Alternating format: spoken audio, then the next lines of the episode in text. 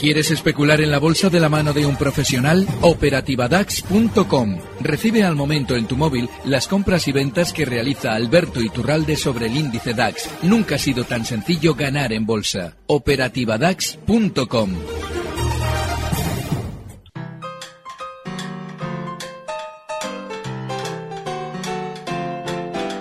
El consultorio de cierre de mercados.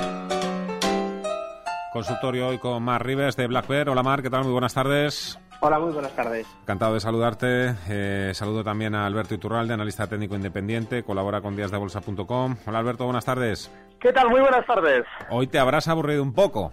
Mucho, me he aburrido mucho porque he tenido al DAS durmiendo y cada vez que tengo al DAS durmiendo para mí es un día de disgusto. Pero bueno, estoy, estoy más o menos recuperado ya para estas horas de la tarde. El DAS durmiendo y Olives, no sé, de insomnio, total, vamos.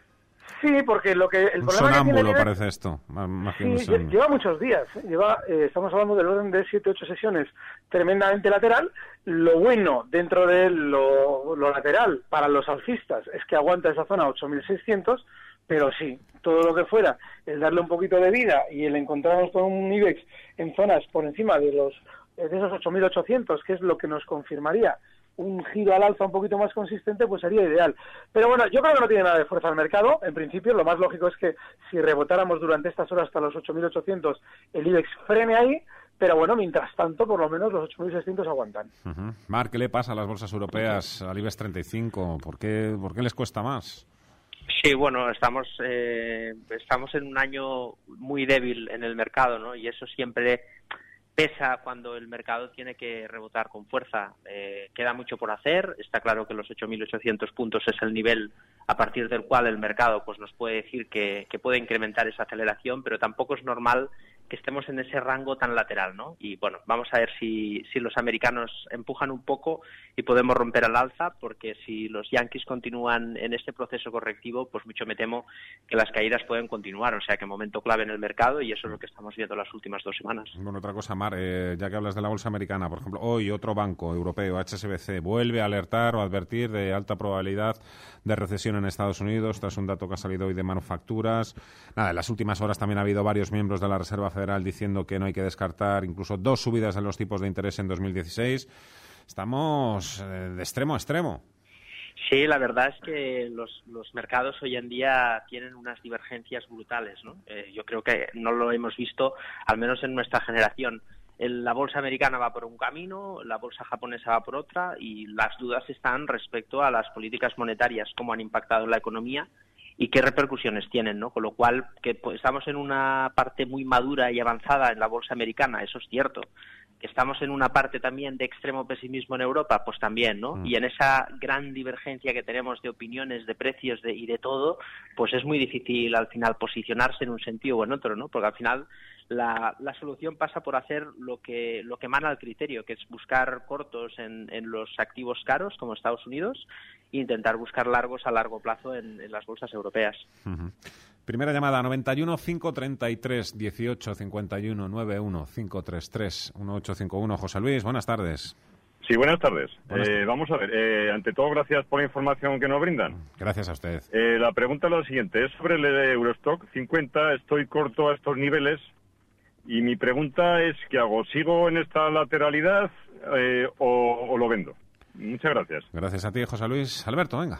Bueno, el Eurostox 50, si uno observa eh, no solamente la lateralidad que hemos tenido durante estos últimos meses en ese índice, sino las zonas claras de referencia, es decir, cuál es la resistencia más importante en la que colocar un stop para esos cortos, verá que ese stop tiene que estar, además, incluso mirando gráfico desde el año 2010, en la zona 3025, 3030. Toda esa zona, allá por el 2010, era una resistencia implacable a las subidas del Eurostox y a la hora de incluso recortar durante estos meses, ahí ha frenado temporalmente caídas para ahora, de alguna forma, casi borrar esa zona o aparentemente borrar esa zona durante estos meses en la lateralidad. Bueno, tenemos al Eurostox en los 2.950 y yo, desgraciadamente, sí le diría que por encima de los 3.030 no estaría corto y mientras tanto se puede de alguna manera continuar en esa posición. Pero claro, como tampoco es exactamente dónde le ha entrado y realmente no es relevante dónde le ha entrado, sino cuál es el punto en el que él ya puede empezar a aguantar, pues la zona 3030, bajo mi punto de vista, es ese punto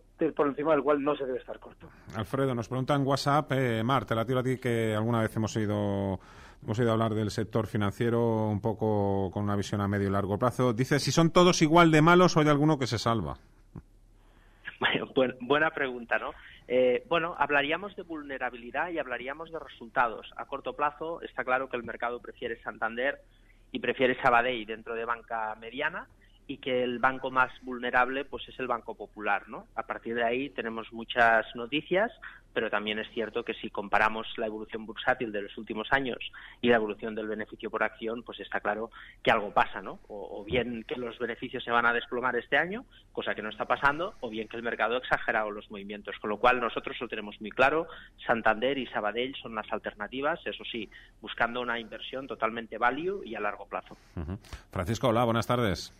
Hola, buenas tardes. Gracias por llamarme. Gracias a usted. Mi pregunta para don Iturralde es por gas natural. Estoy corto para que me diga un stop para salirme. Muchas gracias. Gracias a usted, Francisco. Gas natural.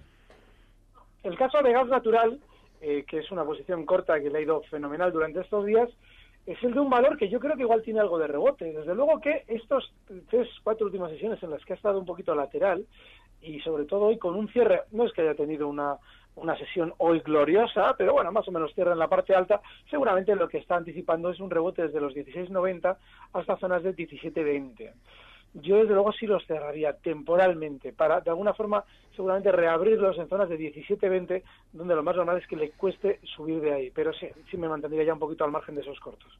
Os pregunto a los dos por uno de los accionistas de gas natural. Vamos a ver, Repsol. Hoy ha habido un informe de Goldman Sachs. Eh, hace unos meses decía que iba a caer a 20 el petróleo y ahora lo ven 50. Eh, Repsol, las petroleras, la verdad es que están subiendo y con muchas ganas. Eh, parece que han dejado atrás lo peor. La cuestión es si ahora mismo todo el mundo que está escuchando este ruido de que van a volver a ganar dinero, etc., etc., mm, es un buen momento ahora mismo para meterse en el sector, Mark. Sí, nosotros eh, ya en otras ocasiones ya comentábamos ¿no? Que, no tenía ningún tipo de sentido lo que estábamos viendo en el petróleo, porque al final, si se está justificando un desfase en todo lo que es la oferta, eh, pues entonces digo yo que si la oferta está condicionada al final al precio que tú puedes rentabilizar ese activo, si el máximo, eh, el que tiene más reservas es Venezuela y lo saca a 40, ¿no? Pues eso significa que el petróleo tiene que estar por encima, ¿no? Y aquí hablamos ya de fracking y, de otro tipo de industrias, con lo cual eh, es evidente que el, que el petróleo tiene que ajustarse, pues sí, en una zona cercana a los 50 dólares y que, visto lo visto, el caso de Repsol saca petróleo 40 dólares, eso significa que la parte de negocio que compró en Talismán pues es una buena inversión a partir de 40 dólares, eso significa por lo tanto que el mercado lo ha depreciado mucho, ¿no? Eh, técnicamente el valor ahora está alcista, yo creo que mientras no pierda los 9.23 tiene margen y a corto plazo pues los 10.77 es el soporte clave, a partir de ahí creo que cualquier ajuste es de momento para comprarlo. Eh, Alberto, ¿cómo lo ves tú esto? Yo lo que pueda decirse ahora positivo del petróleo y de Repsol también. ¿Por qué? Pues claro, estamos viene Repsol durante los últimos tres meses de subir desde 8 hasta casi 12, donde, bueno, el gráfico además marca una zona de resistencia terrible. Y claro, lo que efectivamente comentabas tú, hemos hecho una cronología maravillosa. Está el petróleo en 28 dólares y Goldman lo manda a 20. Ahora está en 47 y Goldman lo manda, si nos lo cuidamos, a 300 porque nos tienen que vender todo lo suyo, todo lo que nos han comprado a nosotros con el petróleo en 26, que seguramente son también Repsoles entre 8, 8.50 y 9, y que ahora nos las querrán vender en 12. Me parece, vamos, una mentira con una catedral y lo más normal es que haga resistencia para recortar Repsol. Mario nos preguntaba hoy en el correo electrónico por la mañana por Totalfina. Alberto, Totalfina. Pues espérate un poquito, porque este gráfico tengo que buscarlo. Mientras buscas Totalfina, venga, le voy dando paso a Aguado, hola. Hola, buenas tardes. Mire, yo había pedido para para técnicas reunidas, pero luego me acordé que también estaba interesado en gas natural, si me puede hacer las dos y si no una, ¿eh? Muchas gracias, Aguado. Muchas gracias. Un abrazo. Eh, Pues venga, vamos con ella. Vale, pues es un valor que no tiene apenas eh, fundamento, porque tiene un, estos días sí, ha estado lateral. También viene de rebotar, como el caso de Repsol, en este caso desde la zona 35 hasta 45 que ha llegado a marcar. Claro, si abrimos el gráfico desde el año 2013, veremos que toda esa zona, bueno, incluso desde más allá, desde el año 2008, toda la zona 44 y 45 es una zona en la que frenan subidas, frenan caídas, lo frenan todo. Y ahora le toca frenar las subidas, como está en 43, 15. Lo lógico es que durante estos días, y encima si alguien nos quiere de alguna manera convencer de que hay que comprar estos valores, pues los hagan subir un poquito, los valores relacionados con el petróleo. Pero a partir ya de los 44, lo más normal es que tienda a frenar para posteriormente recortar, como hemos comentado antes con Repsol, con la zona 12. Eh, técnicas reunidas y algún comentario más de gas natural. Eh, Marc. Sí, bueno, en este caso un poco lo mismo, ¿no? Aquí siempre mm. al final cada uno tiene sus opiniones, ¿no? Y, y, mm. lo vamos contrastando, pero es cierto que una cosa es hablar de debilidad de mercado, que en este caso existen las petroleras, ¿no? Pero uno siempre tiene que pensar qué buscamos, momento o buscamos posicionamiento largo. También es cierto que parecía inviable, ¿no? Comprar las petroleras en, en otros momentos a los precios que estamos pagando ahora y eso es justo una oportunidad, ¿no? Igual que técnicas reunidas. Estamos hablando de que evidentemente en la subida de los precios del petróleo mejora muchísimo los, resultados que puede tener Técnicas Reunidas, que aguantó bastante bien, por cierto, la caída sectorial y que al final capitula eh, porque el sector en general está muy débil. Ahora hay un cambio de tendencia, eso significa que la volatilidad seguirá ahí, porque es demasiado joven ese movimiento alcista y no es descartable que volvamos a las andadas, ¿no? porque es todo muy reciente. Dicho esto, técnicas reunidas, si la posición es más para intentar aguantarla a largo plazo, el stop tiene que estar en 25 y de momento sigue el proceso correctivo. Mientras no pierda la zona de los 28, lo más normal es que después de este ajuste siga la, subida a corto y medio plazo. Perfecto. Antonio, hola, buenas tardes. Hola, buenas tardes. Yo quería preguntar al señor Iturralde si Telefónica ha descontado hoy el reparto de dividendos o lo descuenta el jueves y cuánto es lo que va a, repartir, cuánto se va a, descontar. Gracias. Pues eso te lo digo yo, lo ha descontado hoy, claro. Lo ha descontado hoy. Ha descontado los 40 céntimos y de hecho el IBEX 35 se ha cerrado abajo y ha sido seguramente por... No, Marc, por ejemplo, si Telefónica lo hubiera descontado la semana pasada, pues a lo mejor hoy el IBEX pues no hubiera sido el peor bueno, realmente... Vamos a ver, eh, quiero decir que no ha sido simplemente el motivo por el cual el IBEX 35 hoy se ha comportado peor, peor que el resto, pero hombre, que se ha notado que se, que se haya descontado hoy el dividendo, claro. Al, final, el descuento de dividendo es algo que siempre se refleja en los gráficos, ¿no? Y podemos utilizar diferentes tipos de, de gráficos. El movimiento real hoy de Telefónica ha sido menos 0,15. A partir de ahí, pues bueno, pues eh, hay que hay que adaptarlo siempre igual que los futuros y demás no mm. pero bueno no no tiene más no tiene más impacto pero le hemos visto ahí Alberto ahí temblando ahí ¿eh? a puntito de perder los nueve también hoy claro si tenemos en cuenta eh, después de ese ajuste lógicamente que esa zona 9 entra dentro de un gran lateral en el que realmente tampoco hay mucha vida, si es que eh, no hay no hay mucha diferencia entre lo que ha pasado hoy en la sesión con Telefónica y lo que pasa con el IBE, es decir, nada de nada, dentro de lo menos grave, es decir, absolutamente nada. Así es que yo en principio creo que no hay que darle importancia y sí coincido con vosotros. Hay que hacer ese ajuste por dividendos y digo que hay que hacer ese ajuste porque hay quien dice por ahí que los gráficos hay que analizarlos sin el ajuste por dividendos. No. Mm. Siempre hay que analizarlos con el ajuste con dividendos. Oye, otro de otro de los blue chips, eh, Alberto, Iberdrola, 611. Sí, y de hecho es un valor que está aguantando mucho. Mm. Digo mucho mm. porque Claro, ahora está muy bien y está fenomenal que quien esté en Iberdrola viva estas situaciones en las que todo más o menos está débil y Iberdrola aguanta bien.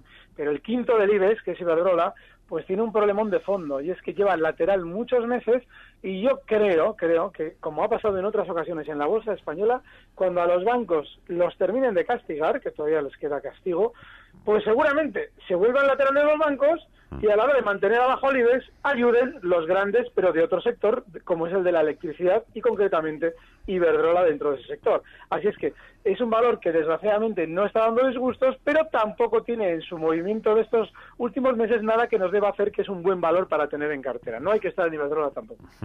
Eh, Twitter, Tom, te pregunto a ti también, eh, Alberto. Dice, quería consultar a Iturralde por OHL para entrar, aunque sé que no es de sus favoritas. Pues sí, no es de mis favoritas. Lo comentábamos además el jueves pasado. Y es que OHL es un precio que eh, cuando ha tenido rebotes, en las últimas, eh, últimas semanas, había tenido rebotes, aprovechaban para darnos una noticia que era horrible, pero nos la maquillaban, que era aquello de la multa en México. Claro, pues si están maquillando desde la casa una multa que les están clavando en México, que nos dicen, bueno, no ha hecho nada, pero toma multa. Eso significa que efectivamente han hecho algo, pero para que la acción no se resienta, dicen que no han hecho nada, pero lógicamente la multa les cae. Así es que eh, si eso es lo que está preparando OHL, significa que va a recortar. Y como eso es lo que hizo OHL cuando había rebotado ya hasta 6.30, el movimiento bajista que estamos viendo ahora es consecuencia de la estrategia mexicana que he descrito. Y lo lógico es que continúa la baja desde los 5.9, donde está ya, hasta zonas de 4.80 inicialmente. Ahí parará temporalmente solo, es un valor bajista. Sigo repartiendo eh, en tweets, eh, te preguntan a ti Alberto por Ebro, stop beneficios y Endesa venta y para Marc, día para compra. Empezamos contigo Marc, día para compra. Bueno, lo cierto es que la, semana pasada hizo una ruptura hmm. importante, ¿no? Y por encima del 507 marca compra. Lo que ha hecho hoy, pues es normal, que es un pequeño ajuste. Y los ajustes ahora en día hay que comprarlos. Estamos hablando siempre de una visión eh, de, posicionamiento estratégico ¿eh? para, aguantar la posición y para buscar un rebote en la zona del 620 como poco. El valor, desde luego, está acompañando justo con el conjunto sectorial. Hemos visto las televisiones subir con, eh, con bastante fuerza y yo creo que podría ser el momento de día. O sea que si vemos un ajuste, idealmente en la zona del 5.10, 5.15, sería un punto ideal para comprar, pero igual después de lo que ha hecho hoy, tenemos una vuelta hacia arriba y rompe el máximo semanal. O sea que creo que hay que posicionarse en día. Eh, Alberto, Ebro Stop Beneficios en desaventa.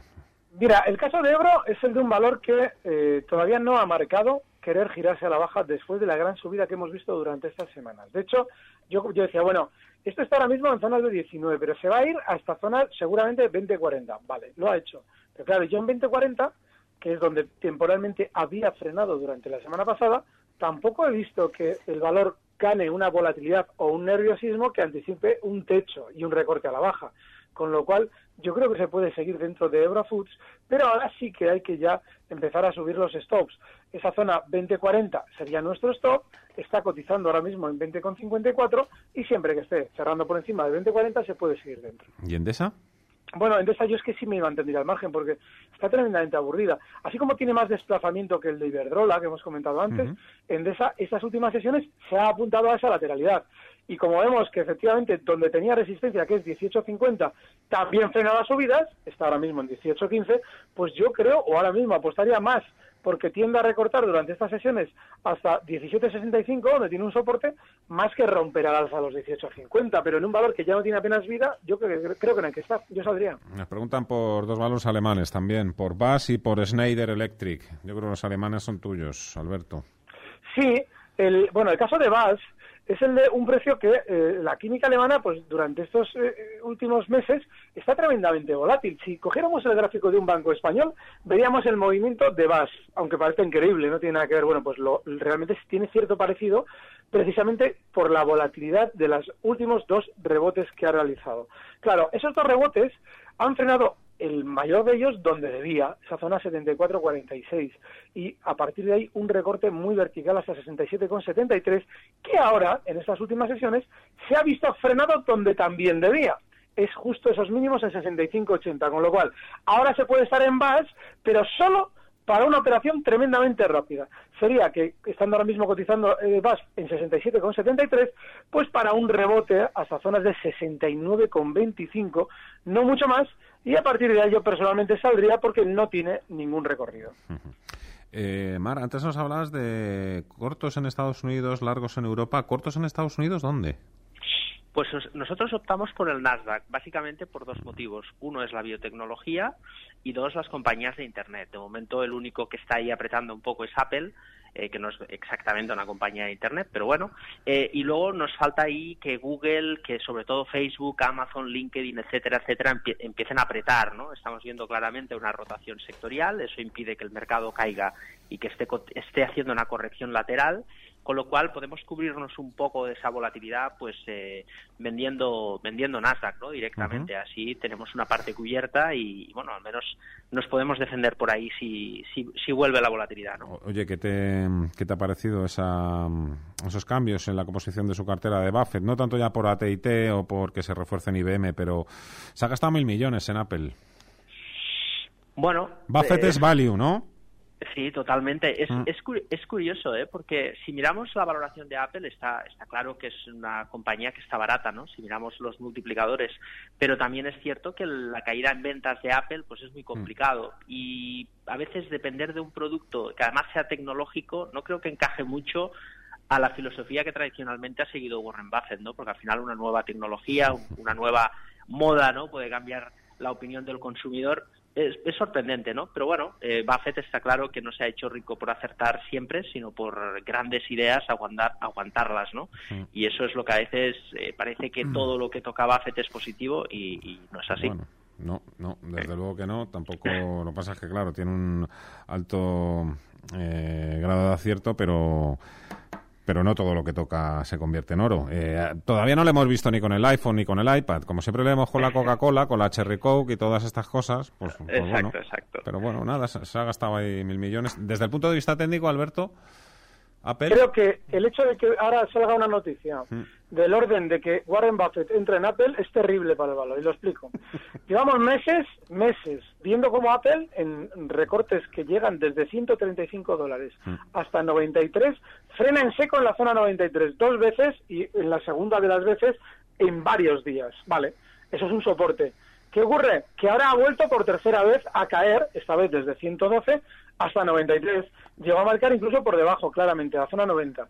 Y ahora que está más o menos amagando con recuperar el soporte, cotiza ahora mismo justo según hablamos en 93.57, nos sale una noticia positiva o aparentemente positiva y es que el inversor más famoso del mundo está interesado en la compañía y entra con mil millones de euros que al fin y al cabo pues eso para él tampoco es mm, algo que le vaya a dejar sin la merienda de la tarde. Pero sí que es importantísimo tener en cuenta que nos quieren dar algo bueno cuando todo el mundo está con dudas de si esa zona 93 va a aguantar. Luego mi teoría es la de que no va a aguantar. Es decir durante estos días con la noticia de que Warren Buffett entra el valor amaga con subir por encima del soporte para que todo el mundo compre, americanos comprando en 95, que la veremos, y una vez que haya pasado un poquito de tiempo y todo el mundo haya comprado en 95 con Warren Buffett, con Warren Buffett pues lo que hará será recortar probablemente esas zonas de 80. Lo vamos comentando estos meses porque vais a ver qué delatora es esa posición de Warren Buffett para mal en el valor.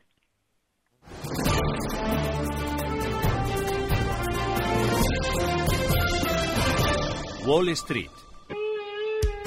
Bueno, pequeño consuelo para los accionistas de Apple, que tienen sus acciones por encima de 90, 100.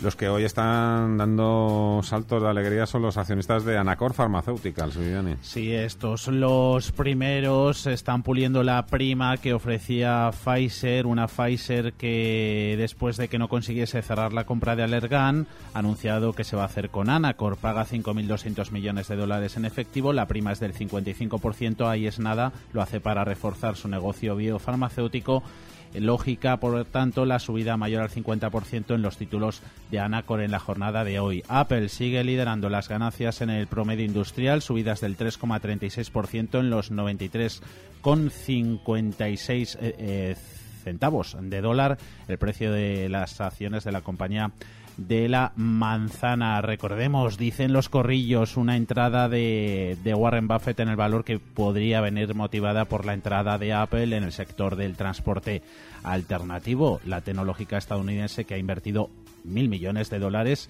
es precisamente lo que se gasta Buffett en Didi, el rival chino de Uber. Nunca invertiría en un negocio que no entiendo, no invertiría en tecnología porque es un sector demasiado dinámico, cambiante, impredecible han sido algunas de sus frases más legendarias. Mirando a los índices, miramos en tiempo real el comportamiento de los principales indicadores de la bolsa neoyorquina, ganancias del 0,80% para el Dow Jones de Industriales, 17.674 puntos, Standard Poor's 500 arriba un 0,78, 2.062, Nasdaq 100, la tecnología en los 4.368 arriba un 0,98%, eso pese a que hemos conocido malos datos económicos, ese dato manufacturero de la Fed de Nueva York Empire State acumula en mayo su quinta caída consecutiva, no se veía racha tan mala desde 2001. Esto quizá puede alejar las previsibles y futuras subidas de tipos por parte de la Reserva Federal. José Luis Martínez Campuzano es economista, estratega jefe de Citi en España. Los datos de, ventas de promedio que conocimos el viernes pasado fueron suficientemente contundentes como para no hablar de recesión en Estados Unidos.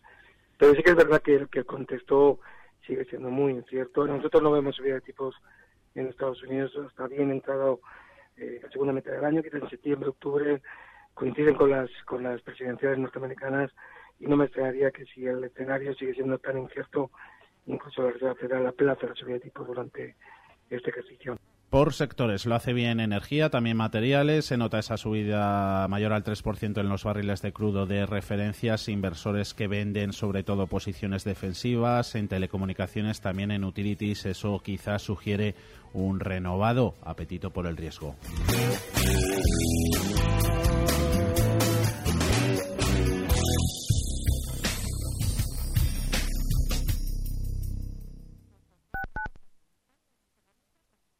91 533 1851. ¿Es accionista? ¿Le gustaría saber cómo se va a comportar el IBEX 35? ¿No sabe qué valores incorporar a su cartera? En cierre de mercados, los mejores expertos responden todas sus dudas bursátiles, de lunes a jueves y de 6 a 7 de la tarde. No dude en llamarnos. 91 533 1851. Consultorio de bolsa en cierre de mercados. A María lo que más le gusta son... Los ruiseñores, agapornis, golondrinas. Y al director de su banco le gusta... Cazar. Volvamos a escucharlo. Ruiseñores. Cazar. Agapornis. Cazar. Golondrinas. Cazar. Si a tu banco no le interesa lo mismo que a ti, ¿por qué gestiona tu dinero? En Selfbank tú lo haces todo, como tú quieras. Selfbank, hazlo a tu manera. ¿Cuánto cuesta? Los dispositivos encargados de calcular el promedio de velocidad de un vehículo, comúnmente conocidos como radares, suponen el gasto de 175.000 euros por cada uno de estos sistemas de control.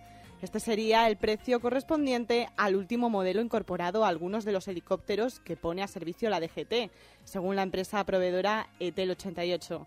Estos radares cuentan entre sus capacidades con un control de registro de distracciones al volante o de distancia entre vehículos, aparte de supervisar el límite de velocidad permitida.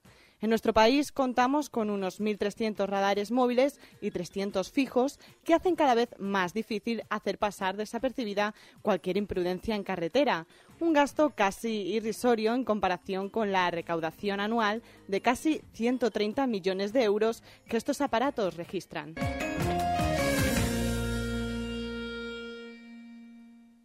Radio Intereconomía. En cada momento la información económica y bursátil que le interesa. En todo momento la información general que necesita.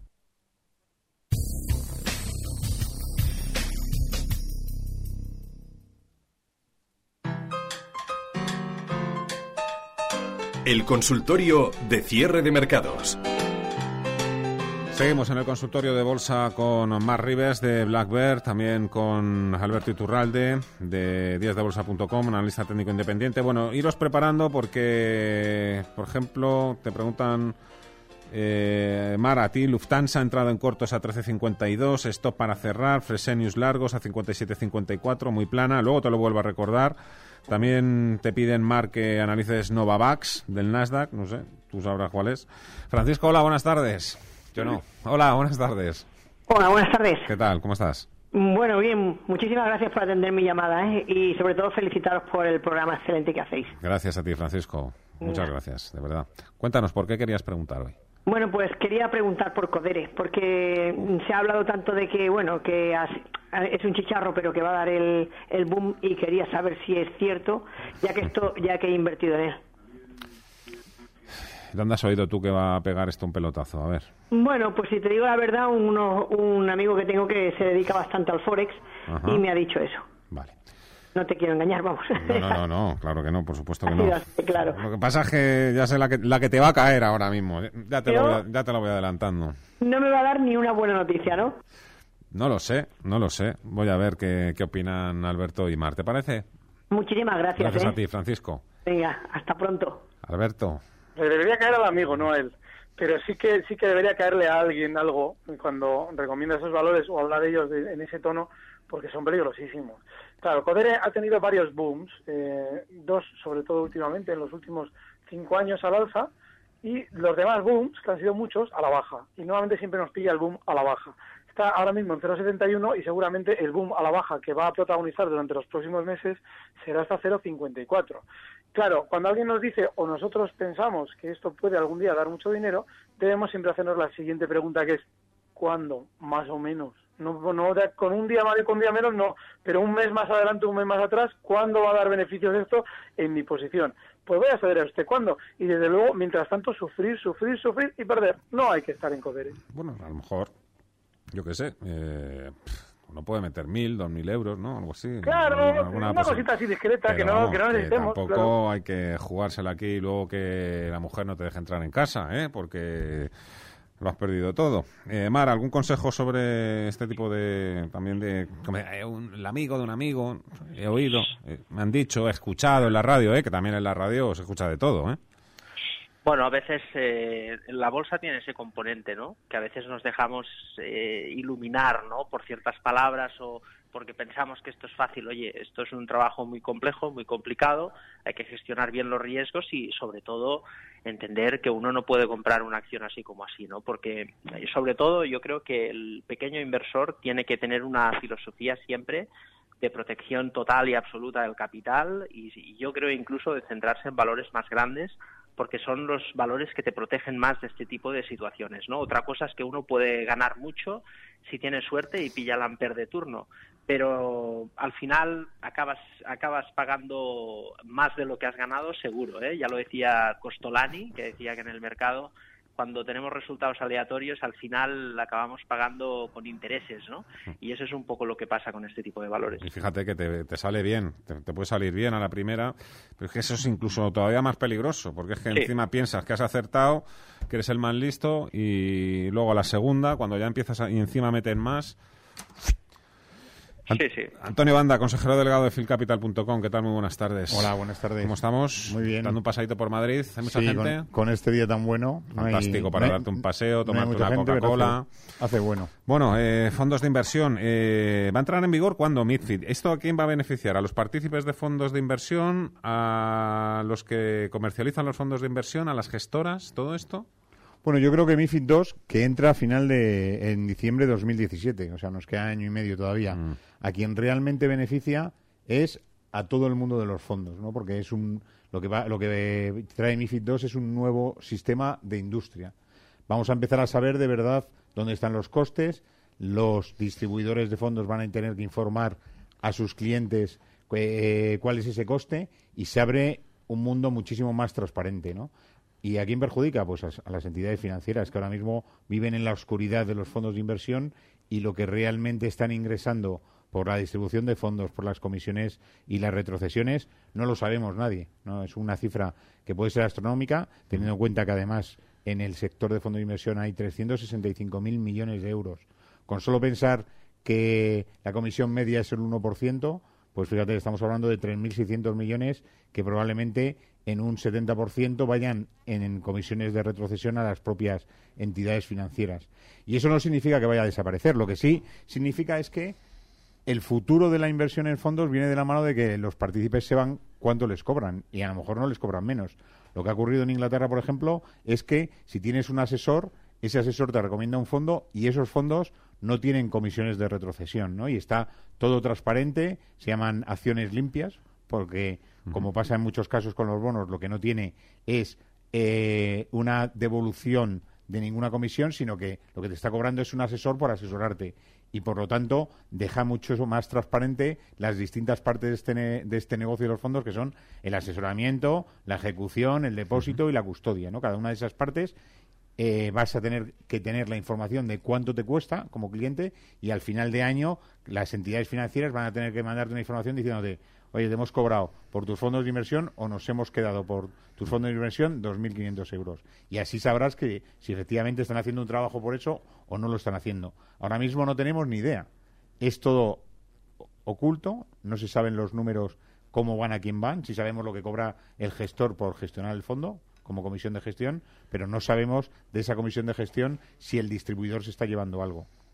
Eh, asesoramiento, nada, en un minuto. Háblame también, recuérdanos, asesoramiento automático. ¿Esto exactamente en qué consiste? Bueno, nosotros en Phil Capital con el asesoramiento automático lo que hacemos es darle a cada persona el perfil de inversión que necesita, ¿no? Primero hacemos una distinción a través de 10 preguntas de intentar localizar ese perfil financiero y nosotros de forma automática, porque nuestro modelo es todo automático, eh, lo que hacemos es darle a ese perfil una cartera de fondos que es única y personalizada de ese cliente y además le hacemos un seguimiento continuado de esa información. Es decir, le decimos cuándo tiene que traspasar de un fondo a otro, si en un momento dado tiene miedo por la situación del mercado y eso no lo traslada según su perfil, lo que le vamos a decir es qué cambios tiene que hacer. O sea, lo que consiste en el asesoramiento automático es una información continua para los clientes sobre sus necesidades de inversión y abrirle los ojos sobre la inversión que hasta ahora los tienen cerrados porque lo que se pretende y hemos tenido en España ha sido solamente la banca de producto, en lo que lo que interesaba era colocar un fondo y olvidarse del cliente el mayor tiempo posible. Antonio Banda, consejero delegado de filcapital.com, muchísimas gracias por los consejos. Hasta el próximo lunes. Un abrazo. Bueno, muchas gracias. Eh, Mar, Lufthansa, entrado en cortos a 13.52, stop para cerrar y Fresenius largos a 57.54, dice el muy plana. Eh, sí, eh, lo cierto es Ah, que... Ah, ah, ah, perdón, perdón. Que me han dicho que te estaban hablando también por otra línea. Nada, que me, me, me he despistado yo un poquito. Bueno, eh, si quieres comentamos un poco eh, referen- referente a Lufthansa y Fresenius, ¿no? Sí. El, el caso de Lufthansa, básicamente la compañía, pues bueno, está marcada con, con mucha debilidad. Es una compañía que le afecta mucho todos los precios del combustible y la pregunta ahí es que no ha sido capaz de subir la compañía en todo ese proceso bajista del petróleo, ¿no? Ahora que estamos a la inversa, pues evidentemente la, la situación es muy delicada. Si pierde la zona del 12.35, yo pienso que puede caer e ir a buscar la zona del 10.52, con lo cual claramente es una es una acción que hay que buscar cortos. Y respecto a Fresenius. Fresenius, Nos decía largos a 57.54. Te pide. Muy plana, dice además. Salida.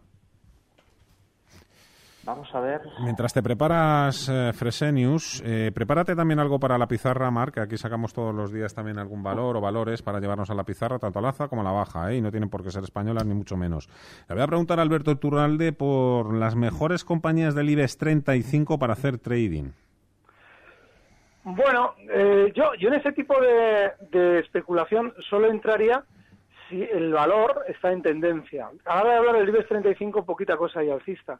Entonces, bueno, Pero no, o sea, me refiero un poco cuáles, o sea, me- los más líquidos entiendo, los eh, Ya. entiendo que son los, los gordos. Sí, lo que pasa es que, claro, hay un problema y es que aunque creamos que somos simétricos, es decir, especulamos igual al alza que a la baja, no es cierto. Es decir, vale, yo digo, vale, este valor tiene mucho desplazamiento y voy a especular con él, pero no tiene una tendencia, durante estos días, imaginemos que no tiene una tendencia alcista. Lo más normal es que nos terminemos dejando la vida en él, porque nuestra asimetría no está igual quizás o correctamente colocada como para que especulemos de la misma forma al alza y a la baja. Así es que, bueno, yo desgraciadamente esa especulación no la recomendaría nunca, pero desde luego que a la hora de hacerla, pues por ejemplo, valores que en el largo plazo, mm, dentro de los cinco grandes, han tenido la tendencia alcista más clara en los últimos meses, son Inditex e Iberdrola. Como no tienen gran desplazamiento, alguien me dirá, bueno, es que están aburridos. Ya, pero esa tendencia de fondo alcista en el largo plazo es una especie de cinturón de seguridad para que a la hora de cometer errores sean menos errores. Así es que yo tiraría un poquito, ahora mismo, tal y como están las más, a estos dos. Ujú. Eh, Mar, Fresenius. Bueno, eh, en este caso la compañía eh, es una compañía que viene de una subida espectacular y en los últimos 12 meses tenemos una formación de distribución muy importante, además con mínimos decrecientes.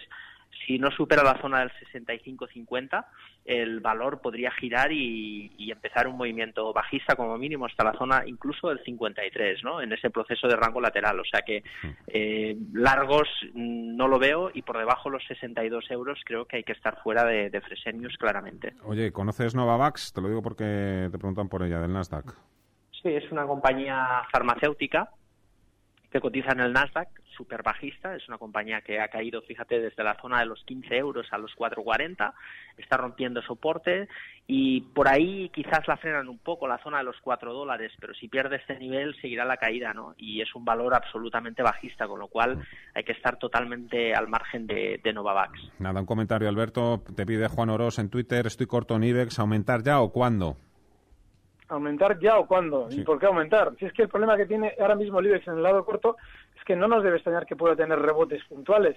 Si él va a seguir dentro de esa posición, en el caso de que el IBEX rebotara hasta zonas de 8.800, que es resistencia, pues en esa zona 8.800, 8.830, puede eh, decir, vale, incremento un poquito, pero con la intención de liquidar toda la posición si el IBEX marca, por ejemplo, zonas de 8.900.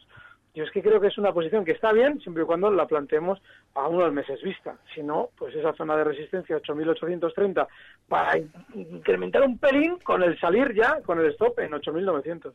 La pizarra. A ver, Alberto. Estoy temblando. Estoy temblando por lo que voy a decir. Así es que, de, de verdad, ¿eh? Porque es que la semana pasada comenté lingotes especiales y ha ido como un tiro. Y sigo viéndola bien. Claro, el problema está en plantear una estrategia en un toro tan bravo como este. Vamos allá. Así es que, mira, no, me voy a ra- me rajo, me, ¿Sí? me en burladero, sí, sí, me rajo. Yo es que eso es un valor que como se gira la baja nos va a dejar a todos enganchados. Mira, voy a hacer una cosa. Como Eva Foods está respetando su movimiento alcista y teníamos claro que está cerquita del stop en 2040, hoy está en 2054, bueno, pues podemos intentar continuar dentro o bien entrar ya mañana compradores en Ebro Foods con un objetivo alcista en 21,30. Está ahora mismo en 2054. El stop en 2040, objetivo alcista 21,34. Apuntada en la pizarra de Iturralde. Vamos a ver la del Ribes. A ver qué tal. ¿Qué, Pues, qué nos llevamos? Algo que veas bien por ahí. podríamos estar hablando de dos cosas, ¿no? Eh, podríamos estar hablando del eurodólar o podríamos hablar, por ejemplo, de una estrategia más pensada a largo plazo como es logista. Y en este caso, pues el eurodólar yo creo que está en una zona muy interesante para buscar cortos. ¿eh? La zona del 1.14, 1.1475 es realmente una resistencia muy, muy, muy importante y es difícil que, que se supere, ¿no? Con lo cual, por ahí podríamos buscar cortos, incluso en una estrategia a medio plazo, buscar la vuelta a la zona del 1.10 y tenemos margen para, para poderlo conseguir, eso en un entorno en el que la renta variable rebote. Además, el stop es totalmente claro, ¿eh? por encima del 1.1450 hay que estar fuera del- de la posición corta. Y en el caso del logista, mm, los precios actuales yo creo que son para comprarlos con un stop en la zona de los 18.75 y con una perspectiva de, de estabilidad, de permanencia, porque es un valor que creo que lo puede hacer bastante bien a largo plazo. Es una compañía excelente y con unas posibilidades de crecimiento francamente importantes. Mar Ribes de Black Bear, un placer. Muchísimas gracias. Disfruta. de- Todavía nos quedan unas cuantas horas de tarde. Así que muchísimas gracias. Un abrazo, amigo. Igualmente, feliz semana a todos. Alberto, aquí estamos con un poco de cuerpo de, de fiesta, pero bueno, con vosotros siempre se hace muchísimo más agradable. Alberto Iturral de díasdebolsa.com. Muchísimas gracias. Cuídate Un fuerte mucho. abrazo, disfrutad. Nosotros nos vamos. Mañana regresamos a partir de las tres y media de la tarde. Os quedáis ahora con los compañeros de Visión Global. Candy Sánchez estuvo yo en el control técnico. Gracias a Candy, gracias al resto del equipo. Adiós. Buenas tardes. Recibe al momento las operaciones de Alberto Iturralde vía SMS en tu móvil. Operativa DAX.com.